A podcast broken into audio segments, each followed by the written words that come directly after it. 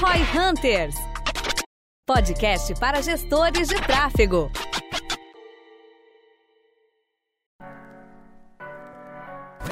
E-commerce do zero. Será que é um modelo de negócio interessante? Como que os gestores de tráfego podem ajudar a começar o e-commerce da melhor maneira? Eu acho que assim, será que é um modelo de negócio interessante? Não cabe. Eu acho que não para esse podcast. Porque o modelo de negócio é e-commerce, não o e-commerce do zero, né? E-commerce do zero é a fase, o cara É, tá. o, o meu ponto de vista que eu queria falar é que a gente tá muito falando disso agora nos clientes de e-commerce que eles estão fazendo, que muitas vezes o cara quer montar um e-commerce do zero, que ele vai começar do zero, mas possivelmente esse modelo de negócio talvez nem seja pra ele. O e-commerce. E cabe a gente, muitas vezes, trafegueiros, ajudar os caras a sacar que, pô, de repente o teu modelo de negócio não deve ser um de e-commerce, sim outra coisa. É só pra entender, porque assim, cara, meio que cada um desses tópicos pode virar um podcast. Primeiro, modelo de e-commerce faz sentido ou não. E dois, anúncio pra e-commerce, né? Do zero até você ter o seu e-commerce. Esse é o ponto que é legal de fazer esse disclaimer inicial do que, que a gente tá falando, né? A gente não tá. A gente vai ter que navegar um pouco pelo modelo de negócio de e-commerce, porque muitas das pessoas que podem estar ouvindo aqui, elas estão se perguntando de fato se vale a pena começar o negócio do e-commerce. Então vamos falar dessa fase em geral de eu tô começando o e-commerce, já tô com a plataforma desenvolvida, eu preciso começar a vender, ou eu tô nesse early stage aí, eu tô pensando em fazer isso, eu acho que. Eu quero ter o e-commerce? É, eu acho que na- a gente vai ter que navegar tanto para quem já tá no e-commerce, mas também recapitular um pouco sobre se esse modelo de negócio, o que, que precisa para esse modelo de negócio funcionar, né? Ou esse canal, porque não é bem um modelo de negócio, o modelo de negócio é meio que varejo ou é e-commerce? E-commerce é um canal ou um modelo de negócio? Mas é, tipo, depende, né? E hoje em dia, essa pegada de Omnichannel tá foda.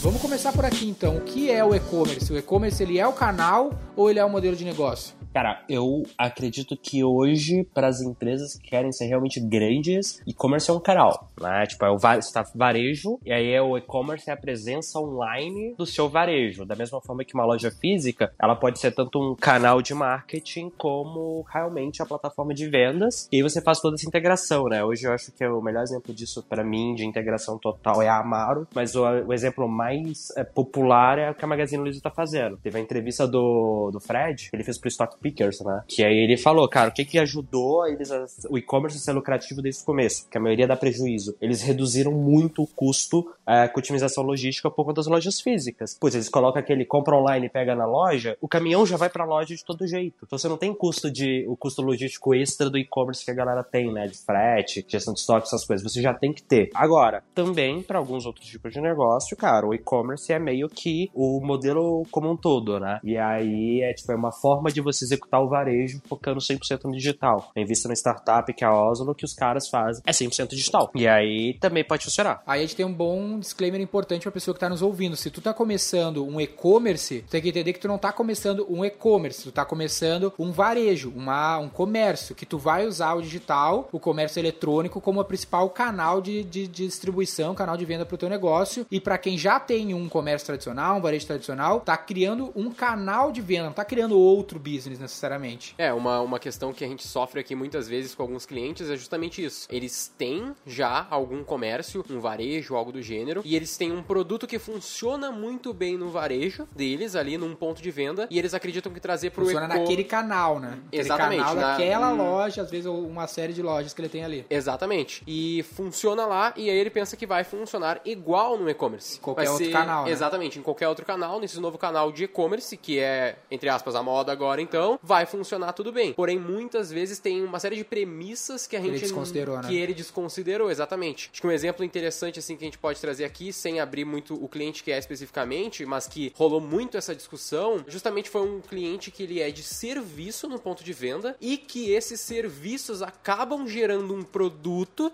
que ele vende de varejo, produtos usados. Que mistério isso aí. Exatamente. Não, pra nós, pra nós é barbada. Se o cliente estiver ouvindo, ele sabe quem ele é. A gente teve essa discussão com ele. Ah, mas, obviamente, só pra não abrir o jogo muito aqui. Mas a ideia era o quê? Ele tinha esse produto usado e ele acreditava que se ele colocasse nesse novo canal, ou seja, o e-commerce, iria vender igual sempre vende. Mas o core dele era serviço, não varejo. Exatamente. E aí o que acontece é que possivelmente, na nosso ponto de vista, esse produto não vai funcionar tão bem. Por uma série de premissas que a gente tem que analisar. E no caso dele, a principal era justamente que o produto dele não era apelativo Não neste era canal. competitivo nesse não era canal. competitivo, exatamente. Esse era o maior problema. Cara, é, acho que isso é interessante, né? Porque vem, pelo que eu tô sentindo desse cliente, ele quer ter dois business. Minha visão é. Você pode ter só varejo físico, você pode ter só varejo online, você pode integrar os dois, mas não dá pra você ter os dois em paralelo. Que eu, eu tava estudando esse modelo, né? E que deu errado da galera que tinha físico e queria ir pro e-commerce foi justamente separar. Porque qual que é o problema de varejo de modo geral, né? O desafio. Você tem um custo fixo, custo de estoque, dessas, é, logístico, muito grande. Então, se você tem, é, separa, né, em dois business, cara, você tá duplicando o seu custo ao invés de otimizar. Se você tem os dois, minha visão tem que ser o mais integrado possível, justamente para você otimizar o custo fixo, né? Com isso conseguir ter mais margem de lucro, que é o, o grande questão do varejo, que pouca gente vê. Cara, varejista tem, as grandes varejistas tem dois, três, que tem muito bem, tem 5% de margem líquida. E a galera não percebe isso. E no e-commerce, se você não tomar cuidado, você leva a mesma coisa. Tanto que a maioria dos e-commerces no Brasil hoje, não prejuízo, grande maioria dá. É muito difícil um que dá lucro. É, o que a gente tem que entender, então, claramente, é essa diferença de canal. E toda vez que a gente vai abrir um novo canal, a gente vai avaliar as premissas que fazem aquele canal funcionar ou não. O melhor exemplo, ah, tu tem uma loja física e tu quer abrir outra loja física. Por que a tua loja física A, tua loja física 1 deu certo? É sinônimo que a loja B, a loja 2, 3 vai dar certo? Não, depende da onde for esse ponto e outras variáveis. Abrir uma loja online, um canal novo online ou partir direto para esse canal, outras premissas vão acontecer. Por exemplo, tu tá abrindo a tua loja online no ambiente mais competitivo possível. Se tu abrir a tua loja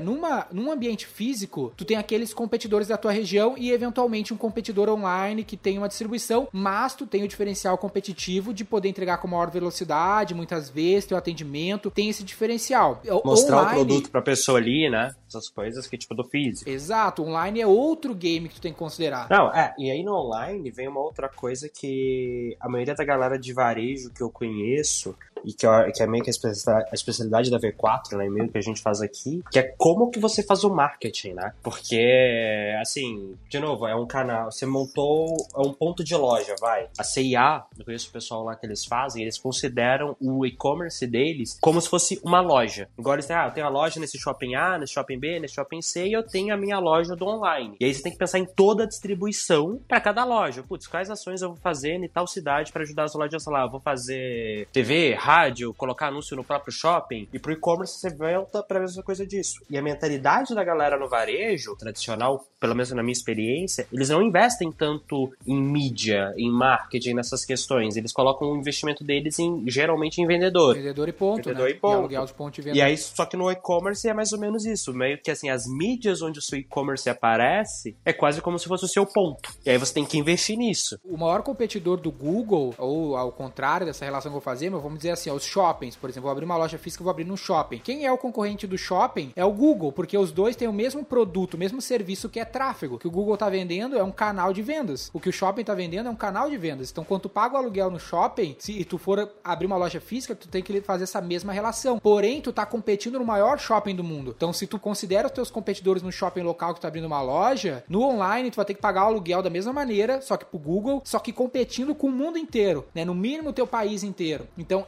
essas premissas tu tem que levar em consideração. Se todas essas premissas tu conseguir vencer, se tu tiver logística, tu tiver preço e tu tiver clareza de quanto tu vai ter que gastar para entrar nesse canal e tu achar que todas essas premissas estão ok, aí a gente pode partir para como você vai fazer esse e-commerce vender. É, eu acredito que o grande problema tá justamente em a gente não considerar isso e a gente considerar que o teu custo, o, o que tu vende no teu ponto de venda, o jeito que ele já funciona lá, vai ser replicado facilmente na internet. O que não é verdade. Eu, eu ouço esse argumento muitas vezes de tipo, ah, mas, mas o meu produto vende aqui no ponto de venda, vai vender na internet não também. é a mesma praça, Não é a mesma coisa. E, e é isso que a gente tem que tentar ensinar, porque pra nós aqui muitas vezes é muito claro, mas o cliente vem com essa premissa e a gente tem que dar essa Não tem a visão educada. da big picture, né? Exatamente. Cara, e aí, eu acho que isso, isso acaba, do mesmo tempo que gera problemas, gera muita oportunidade também, porque o que acontece? Quase, ah, tipo, o, o varejo tradicional ele ainda tá num processo de aprender a fazer o e-commerce, você tem poucos players players que sabem fazer, principalmente quando você vai para coisas mais de nicho, é, ou então locais. E aí, como quase ninguém faz direito, quem faz direito tem uma puta vantagem, né? E, tipo assim, querendo ou não, quando você vai para um shopping, todo lojista de shopping, tipo, quem não sabe fazer shopping direito e tá no shopping é exceção. Agora, no online é meio que o contrário, né? A exceção é quem sabe fazer direito. E aí isso acaba criando, né, algumas oportunidades só que tem que estudar, tem que fazer. É, a gente tem dois casos aqui para exemplificar isso que eu acho que é interessante. A gente tem um caso de um e-commerce que entrou aqui na V4 vendendo 70 mil por mês, em um ano estava vendendo 700 mil por mês. E a gente tem um outro caso de uma rede de lojas que vende mais de um bilhão por ano e entrou no e-commerce e não conseguiu sucesso. O que a gente pode mapear nesses casos aqui para trazer para vocês? Esse caso do 70 para 700 mil super profitable era um cliente do Rio de Janeiro com lojas físicas de materiais elétricos que importava os produtos. Então, o que, que eu vejo aqui de premissas, né, que você tem que levar em consideração? Primeiro ponto, ele tinha logística boa, ele estava num ponto bom de distribuição para o país inteiro. Segundo ponto, ele importava, então ele tinha preço. E terceiro ponto, ele estava num nicho que não é tão concorrido. O caso do cliente de um bilhão, ele está nas extremidades do Brasil, ou seja, a logística dele é ruim, não está no sudeste, onde tem a melhor logística. Ele estava numa categoria de moda e eletrodoméstico, um estilo magazine, ou seja, ele não tem preço para competir. E o terceiro aspecto, ele não tá num nicho, ele tá no nicho mais popular possível, que seria concorrendo com o Ponto Frio, B2W, Magazine Luiza, C Nova e todos os grandes players. Então, as premissas, tu tem que levar em consideração. Se tu tem esse caso mais parecido com o nosso primeiro exemplo, ok, aí a gente pode falar do que, que tu deve fazer para vender online. Uma outra coisa que eu acredito que as pessoas não, não acabam não olhando tão bem são os fatores que fazem a galera comprar online, né? O Thales, ele fez um post no Instagram dele que tinha lá quais são os principais fatores da galera. Cara, no online, primeiro fator é preço. Ah, agora eu não lembro se foi o Thales ou foi o Nardo. Mas assim, o primeiro fator é preço. O segundo é frete grátis. E o terceiro é checkout simplificado. Tipo assim, os três fatores que fazem o brasileiro comprar online, cara. Preço, frete e checkout. Tipo, o cara não tem competição de. O cara não consegue competir em preço. A logística do cara é ruim, então ele não consegue dar frete grátis. Terceiro, provavelmente usou uma plataforma de e-commerce que não configurou tão bem, não fez aquele checkout mais simples, mais bonitinho, mais clean pra galera. E pronto, dá tudo errado. O que eu mais vejo é nego errando as três coisas. Incrível. Eu acho que mediante esses aspectos e tu escolheu, puta, eu tenho esses, essas premissas para poder ser competitivo online, beleza, como que eu começo? Eu acho que o primeiro aspecto é tu pensar, primeiro que a gente já falou é tráfego, tem que pensar como que tu vai conseguir tráfego online. Se tu não conseguir tráfego, é basicamente a lojinha no deserto, o tradicional, a tradicional analogia que a gente sempre faz. E tem duas maneiras de conseguir tráfego relativamente fácil para testar, que a primeira é marketplace, né, partir pro Mercado Livre ou B2W mesmo, conseguir fazer uma integração nos marketplaces ou entrar direto neles. É, você tem aquela aquela Olistia, né, que é uma plataforma para você vender em marketplace. Agregador, né? Eu vejo que esse é o principal, principal estratégia para tu testar o teu produto, né, o teu produto e o teu preço e também um pouco da tua logística, porque se tu tem tem um produto bom e preço bom, automaticamente tu vai começar a testar a tua logística para ver se comprar de vários lugares diferentes, né? Vai começar a vender, porque marketplace tem isso. Uma experiência que a gente teve aqui é que a gente tinha eletrônicos, basicamente, principalmente smartphones para vender aqui com um parceiro e a gente testou começar pelos marketplaces. Foi o list, inclusive, né? Foi, na verdade não, na verdade o list foi um que a gente não conseguiu usar é, porque tinha uma série de bloqueios para esse né? nicho, né? Não é tão simples. Uh, mas vamos ver o caso agora. E aí a gente colocou um desses produtos que a gente tinha com o melhor preço. E em questão de dois dias, três dias, a gente vendeu tipo 150 mil reais de, desse, desse mesmo produto. E aí vem um fato interessante: a gente conseguiu testar esse produto e a gente validou ele. Então, top, aquele preço era muito bom. Automaticamente, todos os concorrentes começaram a cortar o preço e logo na sequência o próprio marketplace bloqueou a venda daquele produto. Né? Então tem. Eles passaram a vender o próprio produto. Exatamente, essa, daí né? só eles poderiam vender aquele, aquele celular especificamente. Que é o que a gente fala até no nosso processo. Se tu consegue ter sucesso uma vez, não quer dizer que tu provou o teu processo de vendas através da internet. Aqui na V4 a gente tem fases que a gente divide o projeto e a gente fala que a fase 1 é essa fase de teste, validar, e a fase 2 é maturar. Tu tem que fazer por um longo período de tempo para ver se aquele modelo de negócio se provou online e nesse caso não se provou. Exatamente. As tentativas não deram ver, certo. Ver se ele é estável, né? Eu acho que vocês deram um exemplo muito bom do marketplace cortar, que cara, eu acho que hoje um dos maiores riscos da galera de e-commerce que vende online é quem depende de marketplace. Porque tipo assim, primeiro o marketplace pode falar, cara, a partir de hoje eu não vou mais vender seu produto, eu vou vender a minha versão dele. Foi exatamente o que aconteceu. Né? E ele pode bloquear você, ele pode aumentar a taxa dele. Cara, e assim, teve uma galera que tava criticando que a Nike, ela parou de vender na Amazon. Eu achei um dos moves mais inteligentes, assim, possíveis. Porque, é, cara, você leva pro seu e-commerce, no seu e-commerce você decide, no seu e-commerce não tem competição de preço do lado da pessoa tá vendendo a mesma coisa, né? Você cria marca, você cria brand e você não fica tão refém de pagar taxa para todo mundo no meio do caminho. Tem uma Alexa em casa, se eu chegar para minha Alexa e falar para ela tocar música, cara, ela vai fazer o quê? Ela vai tocar da Amazon. Se eu ligar, sei lá, celular, eu falo, putz, Alexa, eu preciso de um celular novo, compra para mim. Ela vai comprar na Amazon. Se a Amazon tiver um celular, ela vai comprar o celular da Amazon, se eu não falar qual que eu quero, né? E quando você tá no marketplace, geralmente você não tem diferenciação. Inclusive, deixa eu fazer um negócio aqui, cara, deixa eu ver se eu consigo pedir pra Alexa alguma coisa e o áudio grava. Só um minuto. Alexa, toca rock. Certo. A rádio Classic Rock no Amazon Music. Ah, no Amazon Music. Cara, se eu não falar eu quero no Spotify, ela vai tocar tudo na Amazon. É a mesma coisa pra TV, pras coisas. Quem tinha uma Alexa agora tava ouvindo ao vivo, tocou a Alexa. aí. Peraí, agora minha Alexa tá falando comigo. Alexa. Fica gel.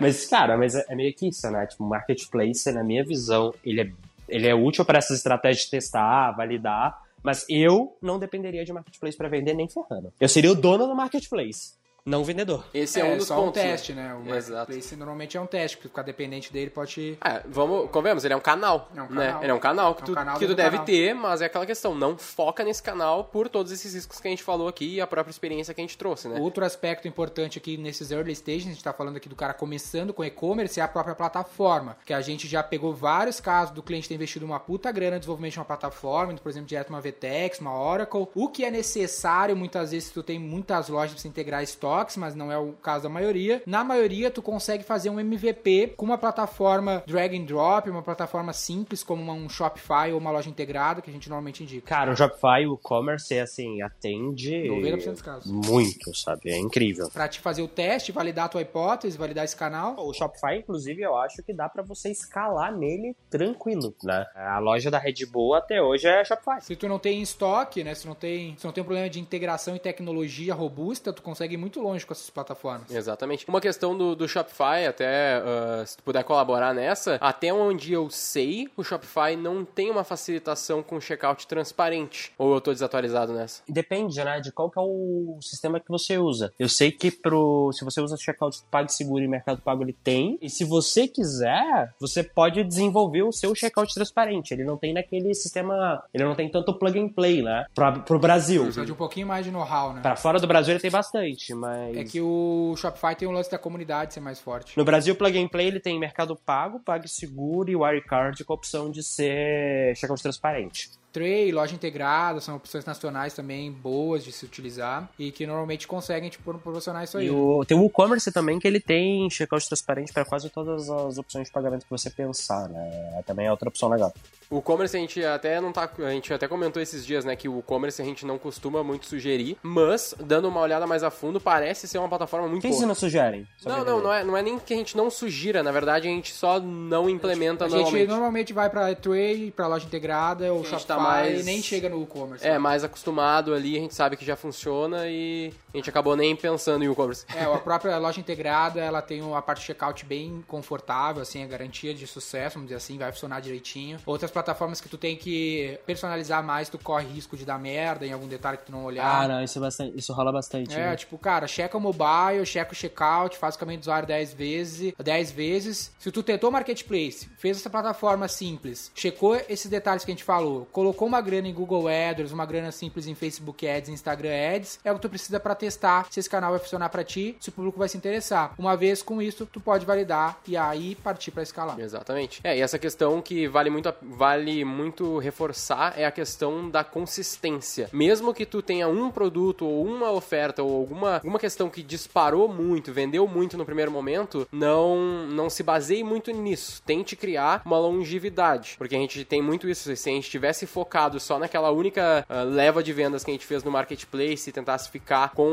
aquele projeto que a gente tava, possivelmente a gente teria se ferrado, como era o que ia acontecer, porque a gente não conseguiu mais vender depois por conta dos preços que eram muito concorridos, né? Cara, e aí, beleza, deu os primeiros passos, depois eu aprendi muito de e-commerce com o Nardon, que é meu mentor, e a gente tava discutindo hoje, inclusive, né? Cara, conceitos de margem de contribuição, fluxo de caixa, todas as questões são negócios que, tipo, pouca gente pensa, principalmente pra quem é e-commerce puro, né, que tá começando agora, a galera de varejo que vai pro online, meio que já de varejo físico, que vai pro online, já vem com isso de casa, por assim dizer. Mas para quem vai pro online, tem algumas coisas que tem que entender, cara. Mix de produto, o processo de compras do seu e-commerce no sentido de comprar dos fornecedores certos, né, com COGS, que é o custo de bem, é, custo de mercadoria vendida, mais de contribuição e fluxo de caixa. Que isso é outra coisa que eu já vi dar problema, descasamento de fluxo de caixa, paga à vista e recebe a prazo. Cara, que quebra, né? E quem tá começando agora e não tem experiência, estuda muito isso. O cara tem que entender, mais uma vez, que ele não tá num negócio digital, num negócio de marketing digital, ele tá no negócio de varejo. Então, fundamentos de gestão são fundamentais. De Sim.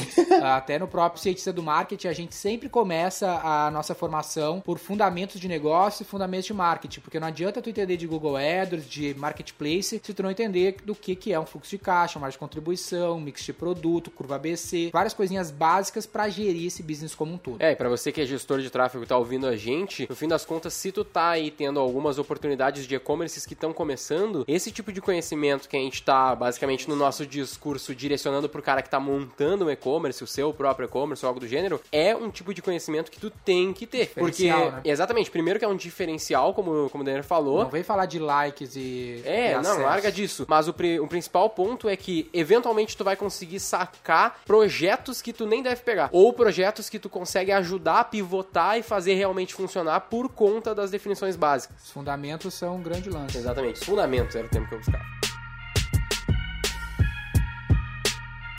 Pra encerrar, então, João, Cara, frase de efeito pra encerrar hoje é: e-commerce é varejo, não marketing digital. Para os próximos podcasts, acho que a gente tem duas pautas aqui que eu gostaria de destacar e pra galera nos cobrar. Um é voice marketing, né? Uma tendência aí. O te citou a Alexa no meio do podcast. É um lance que tende a vir nos próximos anos, não sei se tão cedo. E também falar um pouco mais sobre lojas físicas, que talvez no próximo. Oh, vai, vir mais, vai vir mais cedo do que você pensa, Alexa, tá? Pelo menos é a minha aposta. É, nos Estados Unidos eu acho que já tem 100 milhões de americanos usando. Um, esse ano já começa a decolar. Brasil, eu, não, eu acho que em menos de três já vai virar, tipo, 20, 30% do fluxo online de buscas da galera. Próximas pautas, então. Mais sobre lojas físicas a gente vai falar. Vamos falar um pouquinho sobre essa tendência do voice marketing. É isso aí, Gui? É isso aí, perfeito. Lembrando que se você tá ouvindo até aqui, por favor, não deixe de comentar ali nas nossas redes sociais. O principal que a gente tá utilizando agora pra buscar essas pautas e coisas do gênero é o Instagram. Segue a gente lá, V4 Company, arroba V4 Company. E, João, eu me esqueci do teu arroba. João Vitor, né? É arroba João Vitor, é o mais Instagram fácil. Do Brasil, pô. É mais fácil do Instagram. Segue lá, segue lá, arroba João Vitor também. Feedbacks são sempre bem-vindos. Lembrando que o João agora tá oficialmente como cara COO e Head de Growth do Gestão 4.0, lá uma iniciativa, uma forma, a melhor formação executiva do Brasil, aonde a gente é parceiro oficial, a gente vai estar também fazendo uma edição exclusiva de Growth lá, juntos nessa, né, João? Sim, sim, o, você vai dar dando aula lá e eu também. Só que eu, eu só não decidi se eu vou dar aula ou você só mentor. Então, essa aí eu tô na dúvida. É, eu também não sei ainda, mas a galera vai ficar sabendo aí se for procurar.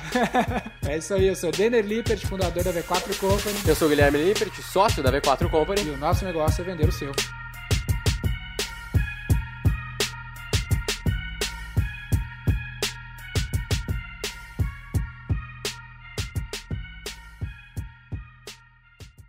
Para saber mais sobre como a V4 pode ajudar o seu negócio, ou você que é profissional de marketing digital e quer saber como ser nosso parceiro, acesse v4company.com e saiba mais.